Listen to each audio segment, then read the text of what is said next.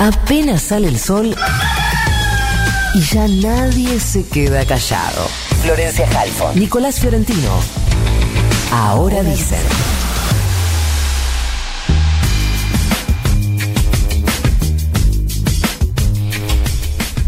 Bueno, estamos un poquito en tiempo de descuento, podemos decir, para un momento muy esperado durante todo el año y fundamentalmente desde que se ha obtenido la media sanción en diputados. Estoy hablando de la interrupción voluntaria del embarazo y el tratamiento para su legalización, que será en el Senado el martes que viene, el 29 de diciembre. Por eso vamos a hablar con Ana Claudia Almirón, senadora nacional por Corrientes por el Frente de Todos, titular de la Comisión de Legislación General. Senadora, buenos días. Florencia Jalfón la saluda. ¿Cómo le va?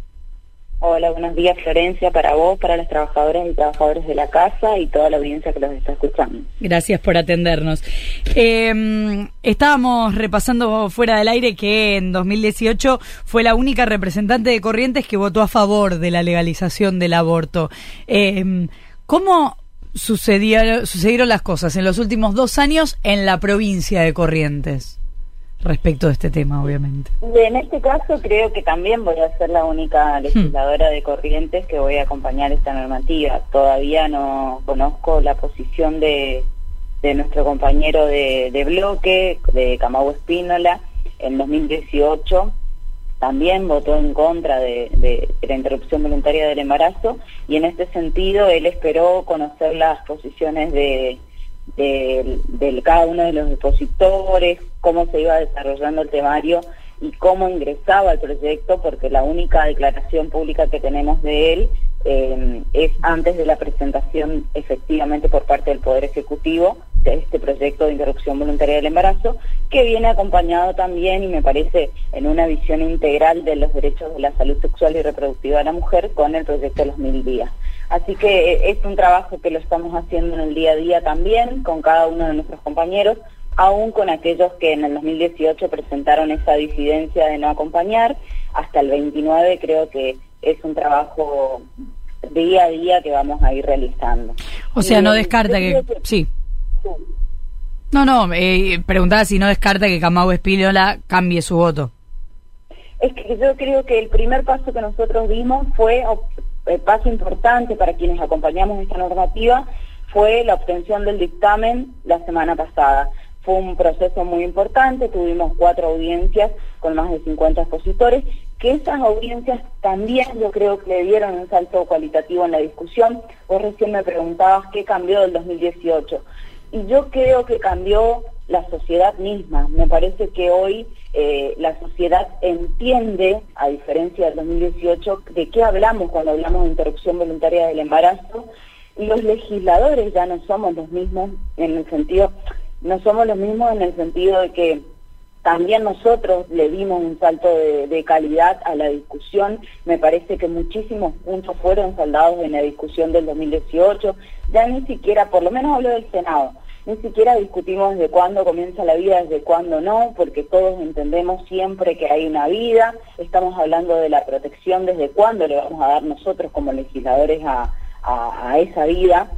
Eh, me parece que hay discusiones sanitarias y jurídicas que quedaron ya saldadas a partir de, todo el crecimiento que tuvo el 2018 a esta parte. Y los puntos más controversiales, si se quieren, que tuvimos en estas audiencias fue si se respeta eh, o no la Convención de los Derechos del Niño, incorporada en la Constitución, eh, y, mucha discusión también respecto eh, del, del derecho de la mujer a decidir sobre su autonomía. Y me parece que por ahí, bienvenido sea que la banca fue la comisión cabecera en el Senado, que fue otra discusión que nos dimos hacia adentro también, con, de ambos bandos, pero creo que cambió la sociedad y cambiamos nosotros como legisladores también en ese pensamiento. Hoy la sociedad entiende perfectamente de qué hablamos, se entiende un poder ejecutivo con una visión integral.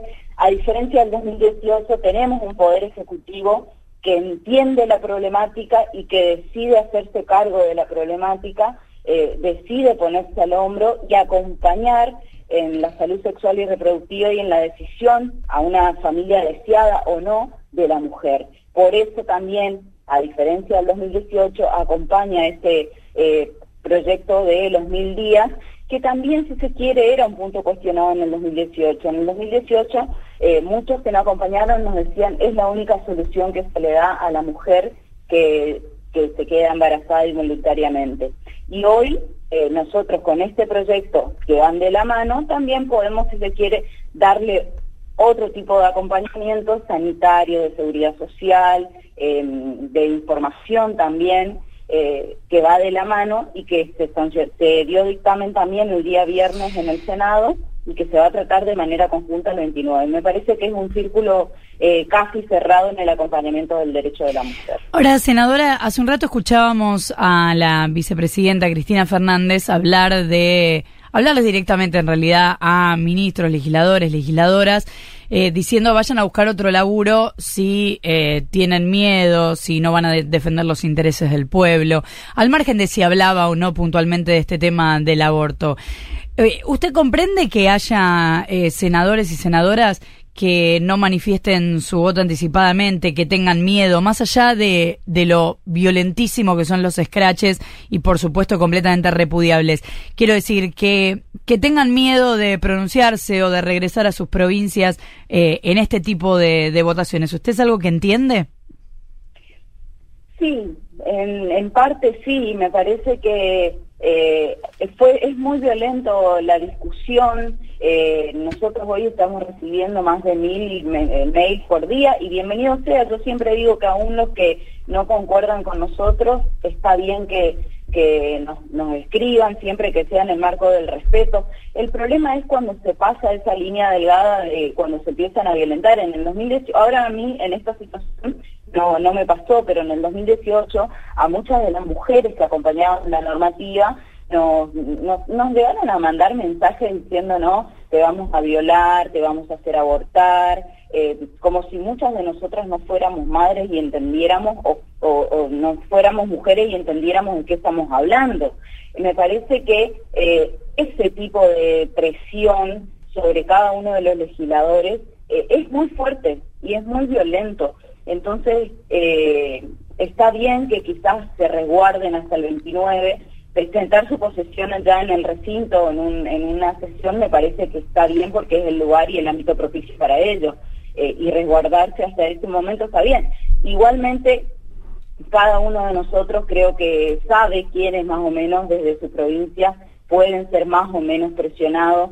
Entiendo también que los movimientos de, de mujeres crecieron mucho antes del 2018 me parece que tuvieron una visibilización importante a partir del 2015, 2016, si bien la normativa venía presentándose por parte de los colectivos de mujeres hace muchísimo tiempo.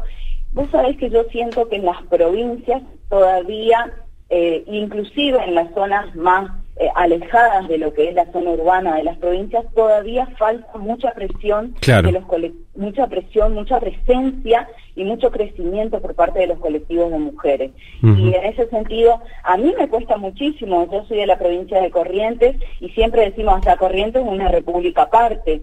Y en el 2018 yo quizás tenía ese miedo de salir en todos los medios, incluso los medios de mi provincia, a tratar de justificar por qué acompañábamos la normativa, por qué era importante la interrupción voluntaria del embarazo. Y hoy no lo siento, a mí me parece que eh, si uno hace una encuesta hoy en la provincia de Corrientes, quizás el 80% sigue insistiendo con que no acompaña esa normativa en la provincia. Senadora. creo que nosotros como senadores le podemos dar ese salto cualitativo y esa discusión que bajo el ropaje de conservadurismo en nuestras provincias venimos atrasando la ampliación de derechos hacia las mujeres. En la provincia de Corrientes hoy ni siquiera se cumple, eh, ni hablar de paridad, no se cumple el cupo en nuestra legislatura. Claro. Eh, en nuestra provincia de 10 ministros, eh, una sola es mujer de cinco ministros del Superior Tribunal de Justicia no hay ninguna mujer. Entonces me parece que el atraso en ampliación de derechos de la mujer y qué rol queremos que la mujer ocupe en la sociedad se viene atrasando en nuestras provincias. Entonces, este es un punto de inflexión. Yo creo que el 29 va a ser un punto de inflexión también para nosotras eh, de dar esa discusión de cara a la ciudadanía de atraso y ostracismo que no queremos quedarnos. Senadora. No queremos quedarnos en el ostracismo con lo que se ha ampliado en el mundo y también a nivel nacional en la ampliación de los derechos de las mujeres. Senadora, ¿qué tal? Nicolás Fiorentino la saluda. Después de la firma en el despacho de mayoría de eh, su compañera y su compañero de bancada, hablamos de la senadora García Larraburu y del senador Cuader, ¿ya los consideran eh, votos a favor de la ley, al menos en el debate en general? No, por ahora acompañaron el dictamen. García Larraburu lo hace sin disidencia. Edgardo Cuader, el senador de Entre Ríos, eh, firmó dictamen con disidencia. Estamos trabajando justamente cuál es la disidencia, si se puede saldar para llegar al 29, si lo podemos hacer en su reglamentación. Eh, así también ha presentado que, ha presentado el senador Valentín de la provincia de Río Negro también, una disidencia en ese sentido. Eh, me parece que a partir del dictamen hasta el 29, todos los días va a ser un, un trabajo eh, para tratar de lograr los consensos necesarios y que el 29 efectivamente sea ley. Y, la, y las dudas que y las dudas que están creciendo sobre algunos senadores y senadoras de Juntos por el Cambio que fueron votos eh, a favor de la ley en 2018 y que ahora, por ejemplo, o no firmaron el del dictamen o eh, se está generando algún tipo de, de duda o de interrogante sobre sus votos. ¿Creen que es una cuestión especulativa? ¿Creen que la lógica K anti-K está cruzando la discusión de la ley o creen que es una cuestión que no, que no tiene que ver con, con, nada de esto? Quiero creer que no. Quiero creer que los legisladores y las legisladoras que acompañaron en el 2018 entendiendo de qué estábamos hablando, hoy no hagan especulación política eh, solamente porque lo ha presentado el Ejecutivo. Me parece que lo ha presentado el Ejecutivo, pero el derecho se aplica y se garantiza hacia las mujeres, las niñas y las adolescentes.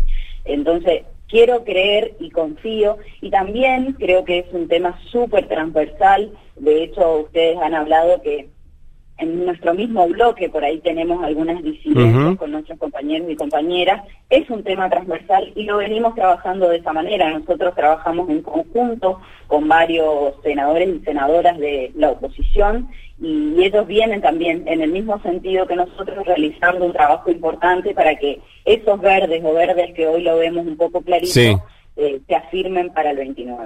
Eh, senadora, hubo, vimos en el, en el debate en comisiones en el Senado eh, la presentación de algunos voy a utilizar la palabra especialistas, pero eh, permítame dejarle algún manto interrogante. Hemos visto eh, gente que no había no, no, supo diferenciar el proyecto de los mil días con la ley del aborto. Hemos visto eh, otras eh, opiniones que eh, dijeron que, por ejemplo, que las mujeres que abortaban después se querían suicidar. Hemos visto otros que compararon la, legalización del aborto con el holocausto. Digo, ¿hubo reproches internos en el Senado para quienes invitaron a esas personas o es algo que simplemente pasó y pasó? No, fue simplemente en el mismo momento en que cada una de estas personas manifestaron en su alocución eh, estas circunstancias que vos puntualizás, eh, inmediatamente cada una de nosotras como legisladores o legisladores eh, tratamos de contestarla en el mismo momento. Creo que mm, también una especie de, coordinación o mm, respeto, si se quiere, entre ambas posiciones, entendiendo que teníamos que darle una, una discusión eh, trascendental y, también de manera transversal, respetando que todos los exponentes eh, de un lado y del otro se hagan de manera ecuánime, respetando que el uso de la palabra se dé de manera ecuánime. Pero ustedes saben quién ustedes saben quién invitó a quién? Porque a mí me costó mucho conseguir averiguar quién invitó a quién. Eh, yo tengo, por lo menos sé de los verdes, eh, quienes presentamos a cada una de las expositoras y de los depositores, de los celestes eh, solamente seguramente, o seguramente podrá saber la titular de la banca de la mujer. Claro. Este, solamente sin cantar victoria, ¿podemos ahora pensar hoy, a esta hora, que sale la ley? Yo soy muy optimista soy muy optimista y siento que el optimismo eh, nos va a llevar a una buena victoria el, 29 en obtener efectivamente la ley. Las circunstancias cambiaron, hoy tenemos un poder ejecutivo eh, presente trabajando codo a codo con, el, con los legisladores para que esto efectivamente se haga ley, lo hicimos también trabajando en las modificaciones que se dieron en diputados. Se da una circunstancia distinta de trabajo conjunto que también hicimos con los diputados para que este dictamen efectivamente llegue como llegó al Senado. Eh, se da la circunstancia de eh, la composición integral con el plan de los mil días. Me parece que las circunstancias cambiaron y eso hace que muchos que quizás no acompañaron en 2018 terminen acompañando el día 29. Eh, a mí eso me pone muy contenta porque también es un salto cualitativo en materia de derechos. Ana Claudia Almirón, senadora nacional por Corrientes, por el Frente de Todos, muchísimas gracias por habernos atendido y que sea ley. Bueno, muchísimas gracias a ustedes, un abrazo enorme. Otro abrazo. Siete minutos han pasado de las ocho de la mañana. Flor Halfon. Nico Fiorentino. Ahora dicen Rock.